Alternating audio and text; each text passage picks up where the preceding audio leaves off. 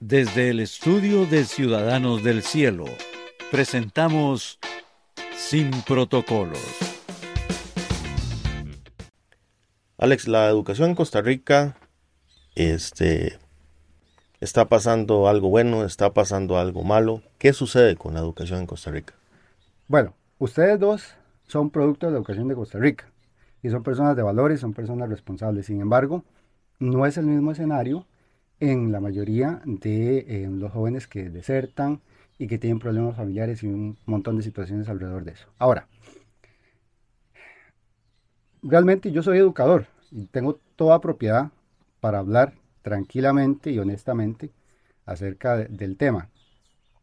Yo tengo 20 años en la educación y he pasado por muchísimas instituciones y tengo la experiencia de esas instituciones, la experiencia que me, me ha dejado los años, tanto en universidad como dando clases en colegio.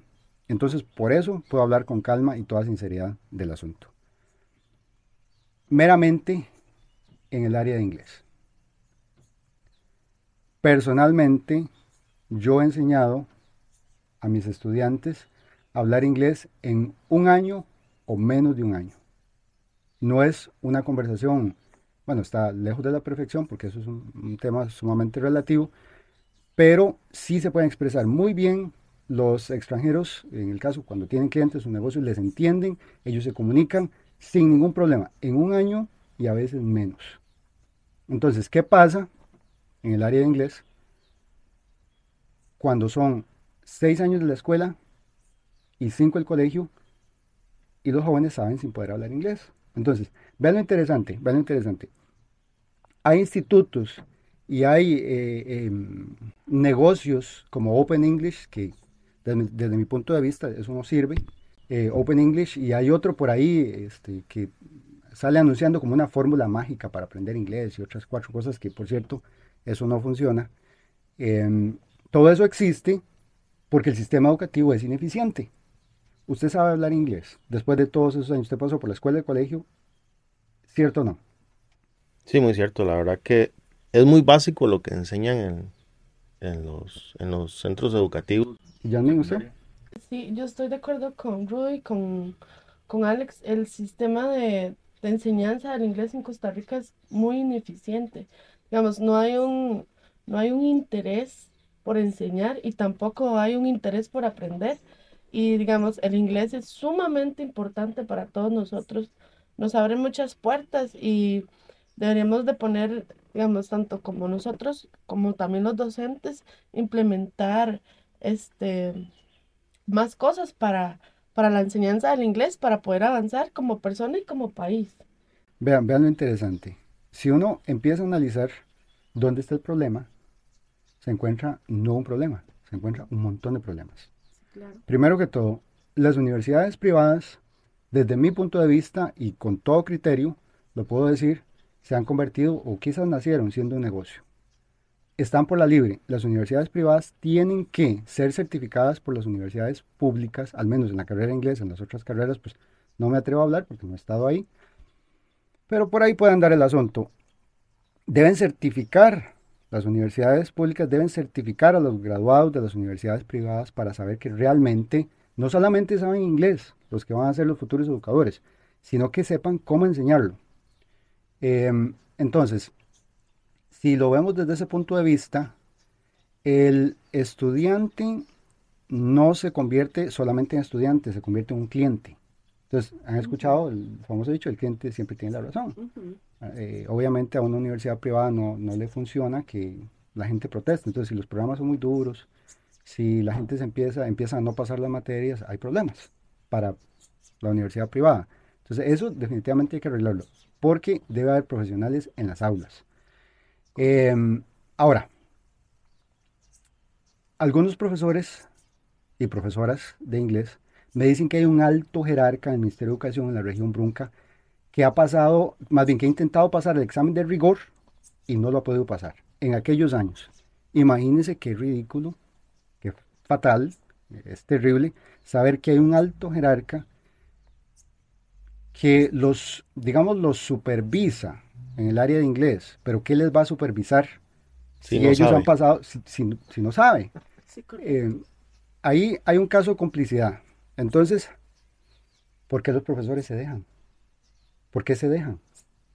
Si es una persona que no tiene criterio, no tiene conocimiento para supervisarlos, ¿por qué se dejan? Entonces, ¿qué será? ¿Qué piensan ustedes que puede ser? Bueno, yo pienso que a ellos no les funciona quizás que las demás personas este, aprendan. Digamos, no les funciona que las demás personas este, eh, fluyan en el inglés. No sé si será a nivel personal o como, o como país. Pienso que, que no, que no les, no no les funcione que, las personas crezcan, pienso. A nivel eh, de gobierno, ahora no puedo hablar del de ahora porque en realidad no, no veo ni, ni que avance ni que atrase en ese tema. Pero eh, en los gobiernos anteriores les funcionaba mantener a las personas ignorantes. Entonces, eh, sabemos los partidos políticos, entes gubernamentales, jamás les va a servir que los estudiantes mm, puedan aprender su idioma y que se puedan desempeñar y que puedan obtener un buen salario porque empiezan a ser críticos y opinar y hay que mantenerlos ahí tontitos. Entonces, desde esa parte.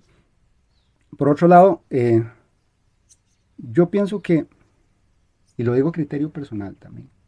Yo pienso que es un hecho muy cobarde ser parte del sistema, ganar todo el dinero y saber que todo está mal. A ese punto quería llegar, sí. Desde todos los ministros de educación, anteriormente estamos hablando desde los años 90 hasta ahora, ¿por qué no se ha logrado tener resultados? Vean, los padres de familia se preocupa por la ocasión de sus hijos. Imagínense una madre de familia que se levanta temprano, que les prepara el desayuno, que se preocupa de que mm, lleven las tareas, eh, que mm, el padre de familia, generalmente sucede así, se esfuerza, eh, trabaja y, para darles dinero y que estén bien. 11 años y no aprenden. Sí. 11 años y no aprenden, ¿qué pasa? De hecho que sí, tiene Alex mucha razón porque Costa Rica viene arrastrando este, desde hace muchos años, está reprobado a nivel mundial en el inglés. Está reprobado. Entonces, este, de, supuestamente este, tratan de, de, avanzar, pero de seguimos en las mismas. Entonces sí existe un problema, existe un, problema interno. ¿Y será que todos los profesores son así? Eh, no, de hecho, la mayoría de los profesores son buenas personas y son personas de valores, son personas que quieren hacer mm, su trabajo bien, sin embargo son en algunos casos víctimas de las circunstancias, víctimas del miedo a perder su trabajo y en otros casos simplemente con el tiempo cuando han tratado de mm, cambiar el sistema pues se dejan llevar, se dan por vencido, pero de ninguna forma yo puedo generalizar o nosotros podemos generalizar porque de hecho tengo mucha esperanza en el sistema educativo. Lo que se necesita es un cambio desde arriba para que todos esos profesores que son valientes y que son personas de valores puedan también apoyar ese cambio. Entonces no se puede generalizar. De hecho, creo que la gran mayoría son gente que quiere trabajar bien. Ahora, tienen una gran carga de documentos y, y tramitología que no les da paz para dar clases bien. Imagínense, si por ejemplo yo tuviera a cargo algún grupo de profesores, lo importante para mí sería que ellos estén relajados, que ellos estén tranquilos, que ellos puedan dar sus clases en un ambiente adecuado y sin, y sin estarlos presionando, acosando, molestando. No, yo solamente necesito saber dos cosas. Es más, cualquier persona suficientemente capacitada para ser, em, digamos, una autoridad, al menos en el área del, inglés, en educación, y tener un grupo de profesores a cargo, solo necesita saber dos cosas. Primero, si saben el contenido, segundo, si saben transmitirlo. Una vez que usted sabe que los profesores tienen pleno conocimiento de esas dos áreas, no hay nada más que hacer. Ya más, la, más de la mitad del trabajo ya está hecho. En ningún momento se tiene como intención generar toxicidad y eso hay que tenerlo muy claro. Si no, hay que señalar los problemas. Es em, poco ético ver los problemas en la educación. Ah, existen problemas en salud, existen problemas en muchísimas áreas, pero mm, eh, creo que hoy podemos hablar de ese. Em, es poco ético ver lo que está sucediendo y por lo menos no señalarlo. Si en algún momento yo intenté eh, hablar con algunos compañeros y buscar un cambio en el asunto, lo hago de esta manera porque cuando intenté generar una agrupación para mm, buscar un cambio, pues no se logró. Parece como que tienen miedo, no sé qué les ocurre, es, algo muy extraño, como que al educador en algún momento le dijeron que tenía que empezar a dar clases inmediatamente eh, sacar un préstamo para un lote, inmediatamente sacar otro préstamo para una casa, meterse ahí, pagar el resto de, su vida y sin libertad económica y no decir nada porque le pueden quitar el trabajo, entonces pierde la casa y el lote, lo cual es una conclusión muy buena también. Eh, podemos decir que en el sistema educativo costarricense no se enseña sobre economía. ¿A quién se le ocurre hacer una inversión de esas? En cualquier momento, ¿cómo podría uno pensar, si voy a comprar algo carísimo que en cualquier momento me lo pueden quitar? Aparte, no tengo libertad en mi trabajo porque si hablo, el jefe depende, si anda de malas, busca que me den, hacer un proceso para, un despido. Yo creo que no hay que ser un genio en la economía para saber que eso es una muy, muy mala decisión. Desde el estudio de Ciudadanos del Cielo, hemos presentado Sin Protocolos. Producción y presentación, Rudy Gómez y Alex Zúñiga.